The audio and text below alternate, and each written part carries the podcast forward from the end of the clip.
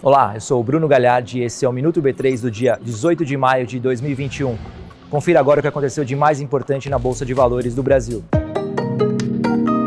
Com os IPOs do Get Ninjas e da G2D feitos ontem, dia 17, a B3 bateu a marca de 25 IPOs feitos em 2021. Como comparação, em 2020 foram 28 ofertas públicas iniciais. E há cerca de 30 companhias com ofertas em análise, e com potencial de abrir o capital ainda neste ano. Hoje o Ibovespa fechou em alta de 0,03% aos 122.979 pontos, puxado principalmente pela alta das ações dos setores de commodities e financeiro.